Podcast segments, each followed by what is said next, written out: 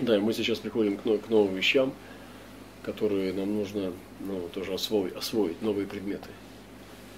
И нам нужно понять новые пути. Вот, Господь сказал, я творю все новое.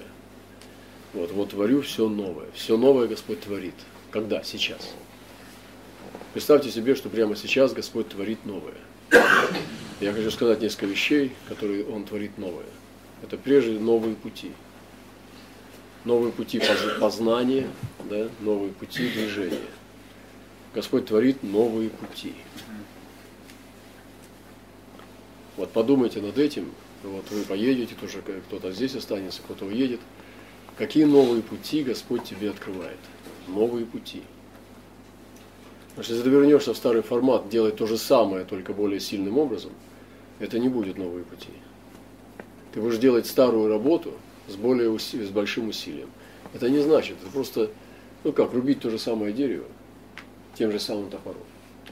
Просто ну топор там, может быть, заострили. Но делать то же самое, это не есть новые пути. Может быть, надо и от дерева отойти и вообще перестать этим заниматься. Может быть, есть другие пути, которыми надо тебе заняться. Новые пути это очень серьезно, это перейти с этой дороги на другую. Следующее, нам нужно войти в, творение нового, Бог творит все новое, это в новые откровения. Вот, даже я хочу сказать вам вот, пророческим словом, что для некоторых из нас даже э, новый язык Бог будет употреблять. Он уже употребляет. Потому что даже старый язык, который, ну, примитивный какой-то, которым я разговаривал, там, даже язык снов, или видений, или прозрений, так скажем, да, посещений, откровений, он уже может быть изменен. Вот. И приготовьтесь тоже к этому, что будет новый язык и новое откровение. Вот. Потому что старое откровение, оно уже, ну и старый язык, он не тянет на то откровение, которое Господь хочет наделять. Вот, то есть это новое откровение. Вообще по- по-другому смотреть на откровение. По-другому. Потому что, например,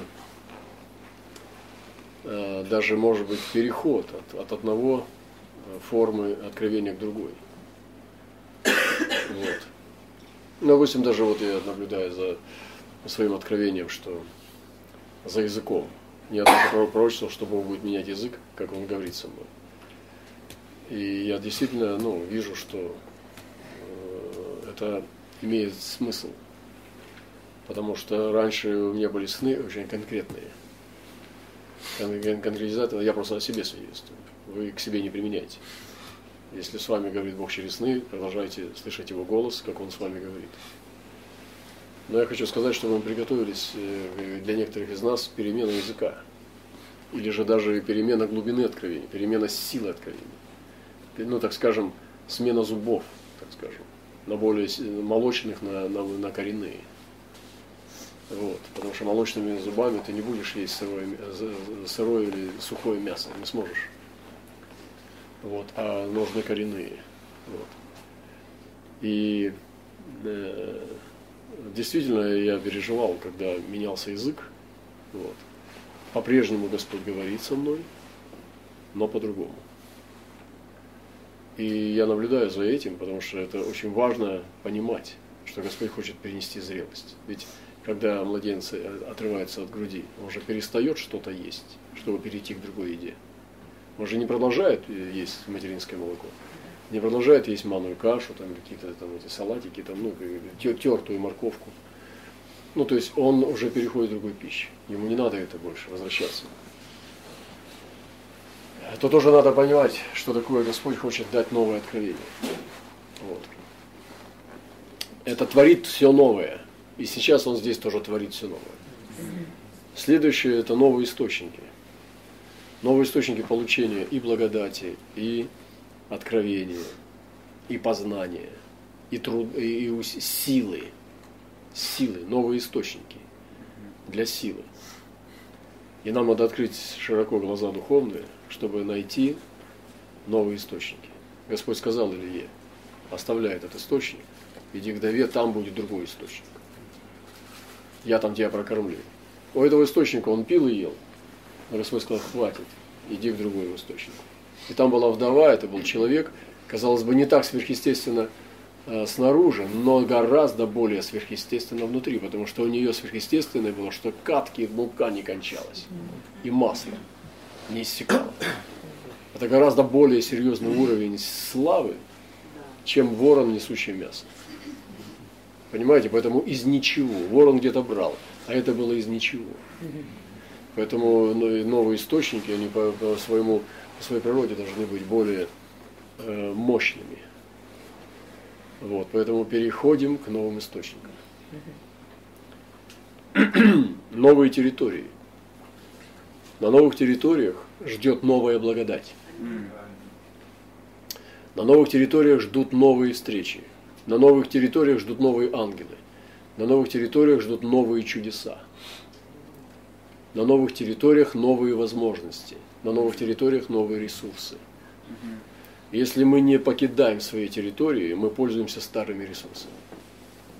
И все старое. Все живу во всем старом. Или же Господь сказал, все творю все новое. Поэтому территории открывают новые возможности. Открывайте новые территории. Идите на новые территории, покидайте свой ветхий дом. Идите на новые территории. Иначе вы будете скучными, старыми, и вам нечего будет рассказывать, у вас нет свидетельства, потому что вы живете в старой хижине. Идите на новые территории, переживайте там чудеса. Переживайте там новые переживания на новых территориях. Новые парадигмы, мы говорили уже о перемене парадигм. Новые парадигмы – это новые пути духовные. Как действует Дух Святой. Мы говорили вчера о смене парадигм в богослужении. Но если вам нечего рассказывать о чудесах, об опыте и так далее, продолжайте учить. Но ищите нового. Вот. И парадигмы будут сдвигаться не только в богослужении, также в молитве. Мы вчера говорили о сдвижении парадигм в молитве. Разве нет? Да. Мы говорили о цитировании слова, это сдвижение парадигм молитвы, молитвенных да. парадигм. И когда мы начинаем, переходим от просто болтовни, трескотни, дай, дай, дай, дай, дай, в провозглашение Божьего Слова на молитвах, это смена молитвенной парадигмы. Поэтому парадигмы будут сдвигаться. Вот, де, ну, действия даров, формы выражения даров Духа, да? формы евангелизации, э, качество общения, да, форматов общения тоже, отношений и так далее. Парадигмы будут сдвигаться, потому что чтобы перевести нас в зрелость, это вообще все сдвигается. Посмотрите, что происходит, когда человек взрослеет. Вот, например, даже там, я помню где-то, ну, в Англии, например, у них э, шорты, подросток не имеет права носить брюки. Если зимой, то колготки под, под шорты. Но он всем показывает, что он мальчик. Ему нельзя брюки носить, потому что это джентльмены носят брюки. Уходишь в шортах, летом без, без колготок, зимой в колготках. Но с под шорт, которые. Потому что все видят, что это мальчик.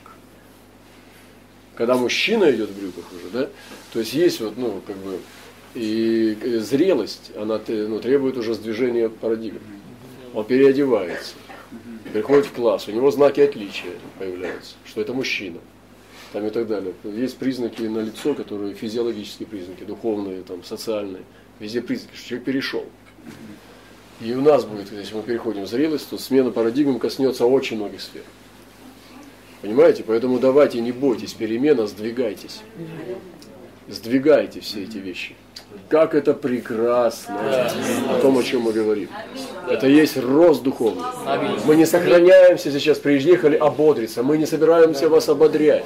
Мы собираемся вас разочаровать, сделать уязвимыми, обнаженными, принести вам разлом, смущение, смуту, чтобы вы почувствовали себя беззащитным, оскорбленным, обиженным, а потом восстали в воскресенье новом. Понимаете? Поэтому не, не ждите здесь мира. Мы вам его не дадим. Мы решили меняться. Понимаете? Поэтому парадигмы должны коснуться каждого. Поэтому не бойтесь конфликта, идите через него. Идите в конфликт с головой и с ногами. Просто ныряйте в него. Поэтому новые парадигмы. Следующее. Новые формы применения откровений. Вот. Как мы применяем откровение? Что вы делаете с откровением? Вот вы слышите откровение. Что вы с ними делаете, братья? Записывайте, записывайте для себя. Вы будете промали. А как вы передадите церкви, если вы не записываете? Как вы применяете откровение? Вот, ну, допустим, откровение прозвучало, да, как вы его применяете? Что мы будем делать? Мы можем, ну, конечно, как вот минимум мы промаливаем. Это еще и хорошо, если промаливаем. А бывает, что вообще ничего с ними не делаем. Мы, ну, мы можем просуждать. Ну и все. Или как бы взять на заметку. Но если мы их не применяем, что мы с ними делаем? Называется это одним образом. Пренебрегаем. Вот. И, допустим, он говорит, иди сходи, сделай то и то. Я ему говорю. Он ну, впечатлился, голос был приятный у папы. Вау, классно, папа со мной говорит, вау. О, я расскажу вам, что он нам не сказал. Представляете себе? Вау, фантастика. Представляете, но цель не достигнута. Я-то ему сказал, для дела, иди сделай то и то. И он смакует это откровение, как бы у него откровение, папа говорит, он услышал, все, фантастика, все, ну, порадовались. Что ты делаешь с этим? И вот, и надо, что как нам применять откровение? Очень серьезный вопрос. Мы говорили об откровении, что три темы. Это как получать откровение, надо научиться и научить людей как их правильно истолковывать и как их применять. Потому что если мы неправильно истолковали, мы не можем применить, мы неправильно применим. Вот. Что мы делаем с откровением? Поэтому давайте мы эту тему оставим в домашнее задание. Вот. Я бы хотел даже на библейской школе, может быть, кто-то, кто у нас, может быть, ну, может быть, Люда, ты поднимешь потом этот вопрос, мы его поднимем просто в дискуссии. Не забудь обязательно запиши. Вот об этих вещах. В каждой церкви есть откровение, должно быть. Допустим, даже маломальское, простое, примитивное, да? Ну, дается откровение для вашей церкви, для вашей общины. Сразу же нужно его истолковать. Община должна его воспринять как голос Бога. Возрадоваться, возблагодарить Господа, даже если оно влечительное, что Господь, Отец говорит у нас. Если в церкви нет откровения, я считаю вот это бедой. Вот это беда. Почему Отец с вами не говорит? У меня вопрос. Почему отец с вами не говорит? Чем вы обидели отца? Или почему вы родились глухонемыми? Почему у вас нет откровения? Это вопрос. Почему наш отец с вами не говорит? Понимаете? Это катастрофа. Нужно сделать все возможное, чтобы отец заговорил у вас, или чтобы ваши пробки из ушей вылетели. Можно надо перестать слушать мир, перестать смотреть в мир и заняться тем, что ты ищешь отца. Может, надо достаточно должное внимание отцу уделять, чтобы он с тобой говорил.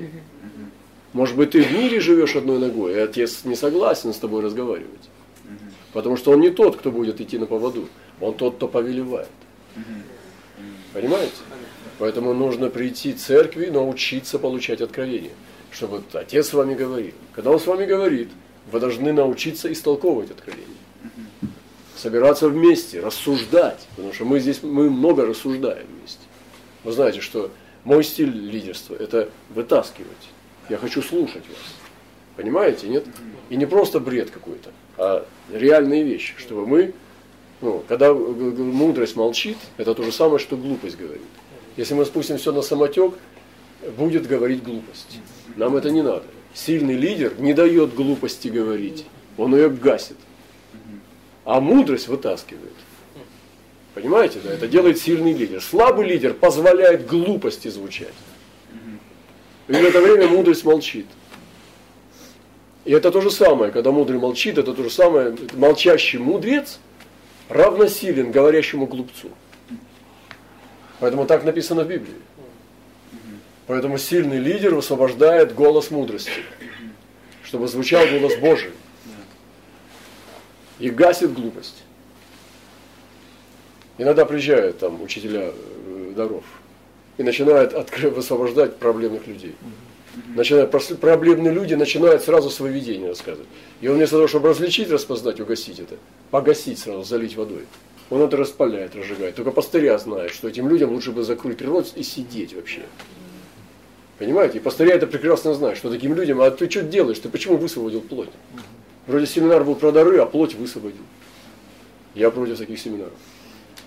Понимаете, на, на, настоящие пророческие люди не активировались, а плотские демонические активировались.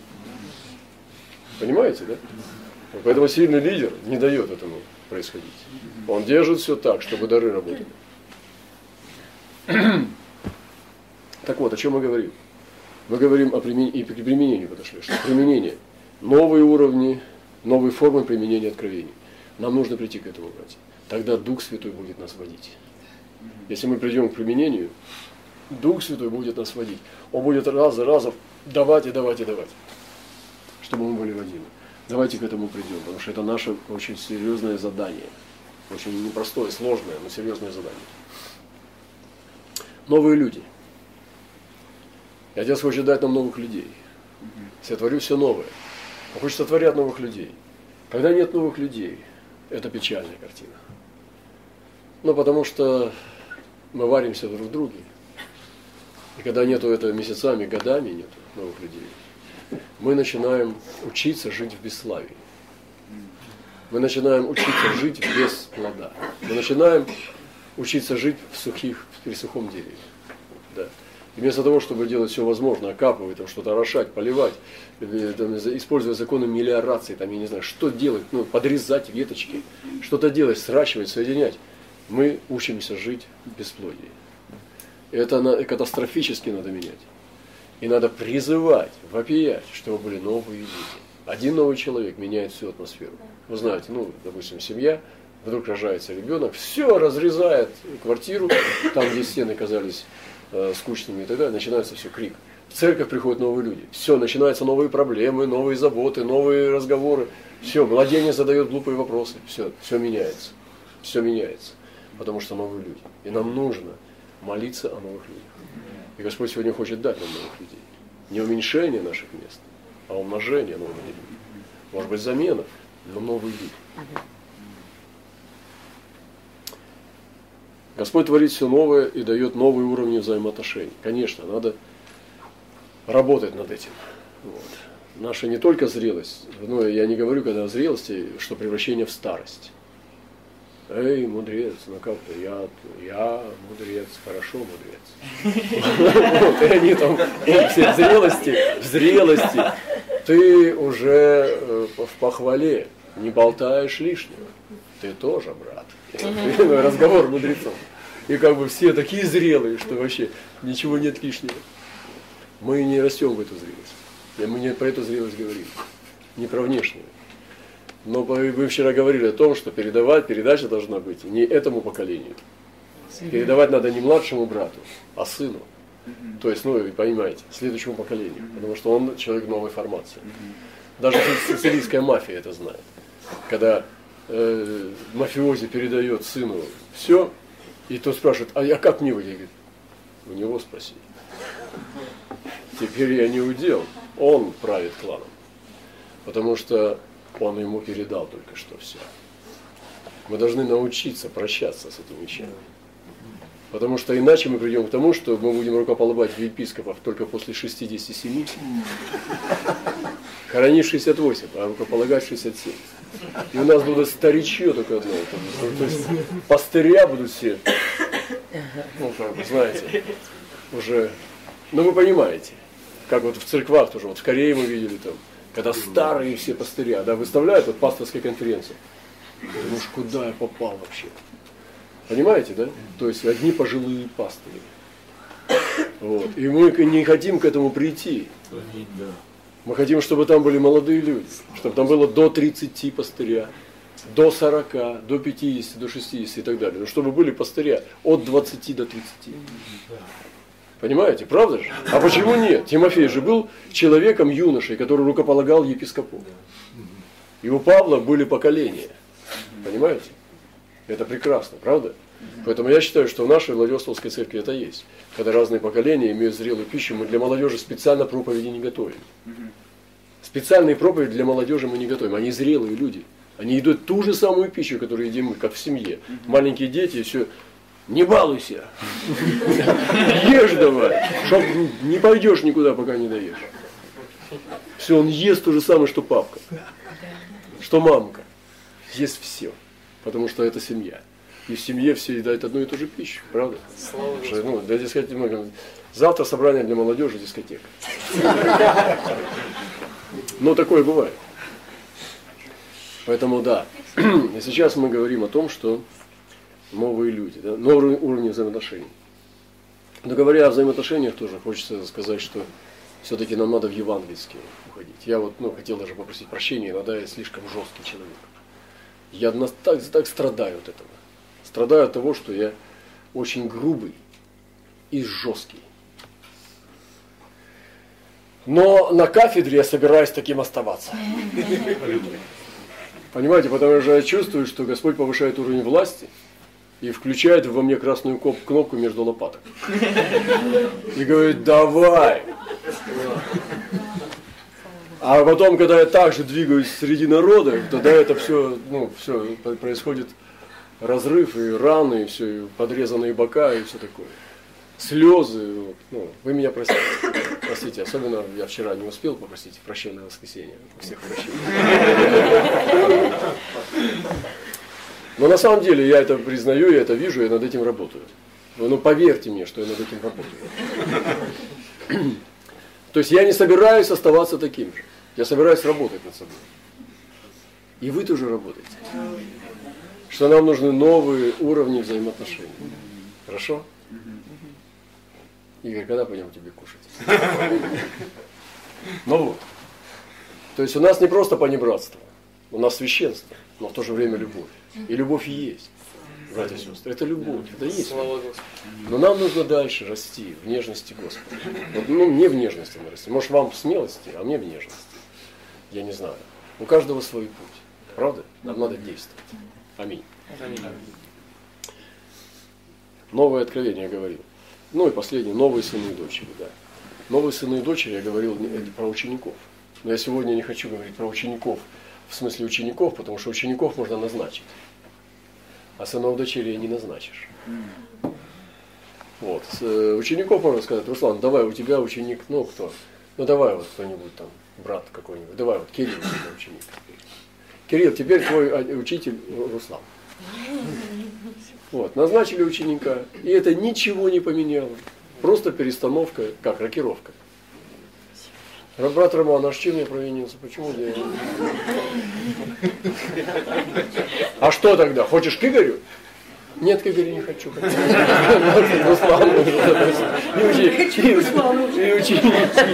Ученики рокируются просто так. Это так можно делать с учениками. Да? От Павла к, к Варнаве, там, от Варнавы к, к и так далее. Но сынов так не сделали. Я же не могу взять его отдать другому папе.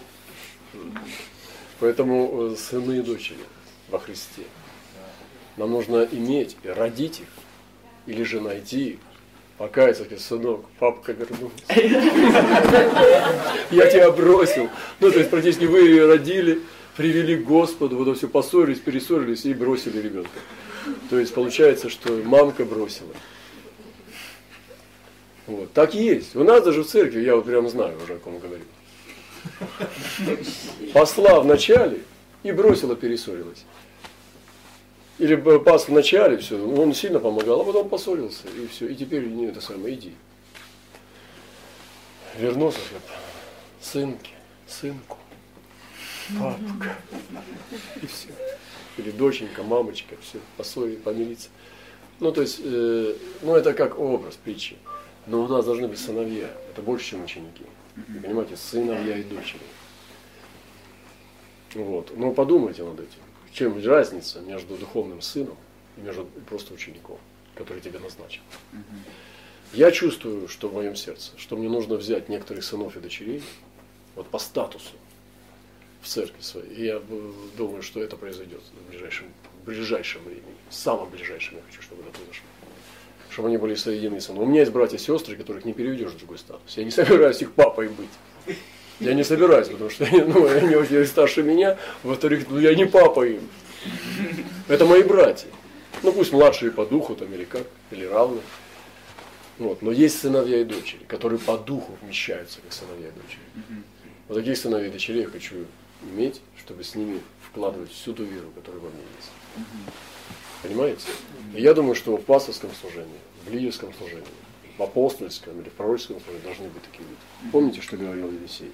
Отец, отец мой, колесница Израиля, и конница. Вот и Павел тоже брал, сын мой Тимофей, завещаю тебе. Помните, хотя он не был его сыном. Вот я желаю вам, и когда мы приехали к дяде, видите, приехали к дяде, у него сын уже был. Он бросил своих родителей, отца и мать, живые они. Он ушел к дяде. И у дяди живет и служит как раб. Он его сын. И мне так был, он его везде с собой брал, показывал нам, демонстрировал, потому что я, я понял, что он помнит учение. И он демонстрировал, смотри, у меня сын есть. Да, моя дочь вышла замуж за южака. Но у меня есть сын. И дядя, ну, его подталкивал, оказывается, он видел, что я к нему во сне пришел. Это красота. И вы знаете, я хочу похвастаться Господу, похвалиться. Дядя недавно передал через брата нам пожертвование.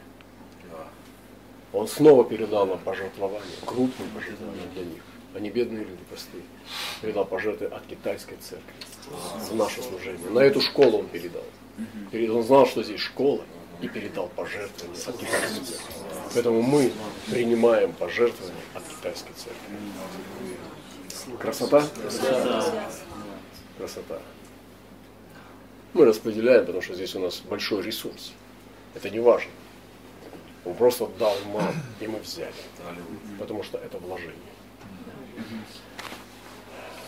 Слава нашему Господу. Вот эти новые вещи Господь хочет делать. Я просто ну, высвободил это.